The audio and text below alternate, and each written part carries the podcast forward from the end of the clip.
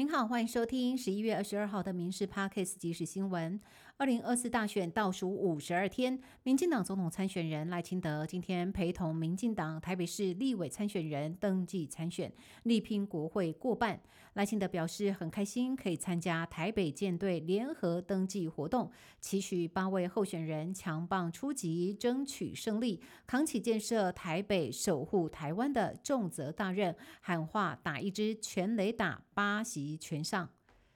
蓝白河僵局无解，侯友谊昨天再释出善意，只要重新检视民调，专家说他输，他就当副手。但是柯文哲不接受，让蓝营基层炸锅。今天柯文哲竞选总干事黄珊珊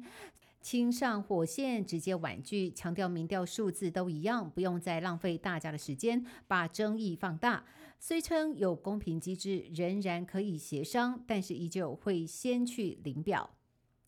民进党新北市中和区的立委参选人吴征踢爆对手张志伦家族在中和横行霸道。说他在安乐路的透天厝不只是顶楼加盖空中高尔夫球练习场，而且违建的范围加高两层楼之外，甚至还向外突出八公尺，占用公共空间。被检举违建之后，张家自行故宫拆除四楼，但是铁皮支架都还在。吴征呼吁张志伦不要做假动作，还加码爆出张家的违建不只是长高两层楼，甚至还加长八公尺。民事日前独家报道，新北市果菜公司传出弊案，拍卖员疑似涉嫌图利承销商，将较好的蔬果做记号，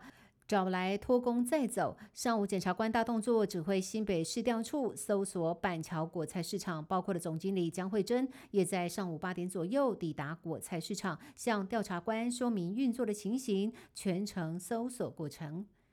消防署位在南投竹山镇的消防训练中心也传出疑似集体舞弊事件。监考官发现，这个月一号，消防特考班捷训体能测验在三千公尺跑步项目，有学员涉嫌以减少实际跑步秒数的违规手法，掩护未达标者过关。消训中心调查之后，发现有十二名学员涉案，经过考评会审议后，做出了记过处分，并且要求重测。日本东京、大阪等地近期流行 HHCH 软糖，使用之后就会产生近似于吸食大麻后的刺激性反应，可能造成呕吐、抽搐、昏睡，甚至有旅日国人也吃完不舒服。日本政府宣布，十二月二号起禁止持有、食用、贩卖。由于国人爱去日本旅游，食药署也强调，如果民众输入或者是贩卖这一款大麻软糖，将会依法开罚最高两亿元。沧海一粟是无人不知的经典成语，典故出自于《赤壁赋》的“寄蜉蝣于天地，渺沧海之一粟”。中国学者江顺元指出，“沧”汉服的字形相近，在辗转传抄和出版印刷过程当中被误写，以讹传讹，一错就是一千年。桃园市议员苏翠玲二十一号细数数位海洛因，还有网络成瘾症、三 C 育儿以及科技奶嘴现象，建议桃园市在明年成立首个妇幼局的时候。可以率全国之先制定禁止七岁以下孩童用手机的自治条例，但是不定罚则，提醒家长重视。市长张善政也认同，与其防堵，不如施法芬兰，从六岁开始教导正确使用手机。只是明年跨局处搜集资讯，再研议自治条例，再循序渐进的执行。美国媒体事务曾经发表过一份报告，称 X 平台上各大品牌的广告与新纳粹。和白人民族主义的帖子同时出现，其中包括了赞扬希特勒和纳粹的内容。有关报告公之于众之后，IBM、苹果、迪士尼以及 NBC 等环球大企业表示，他们已经停止在 X 平台上投放广告。X 今天开告指控对方借着恶意操纵进行回谤，损害商誉。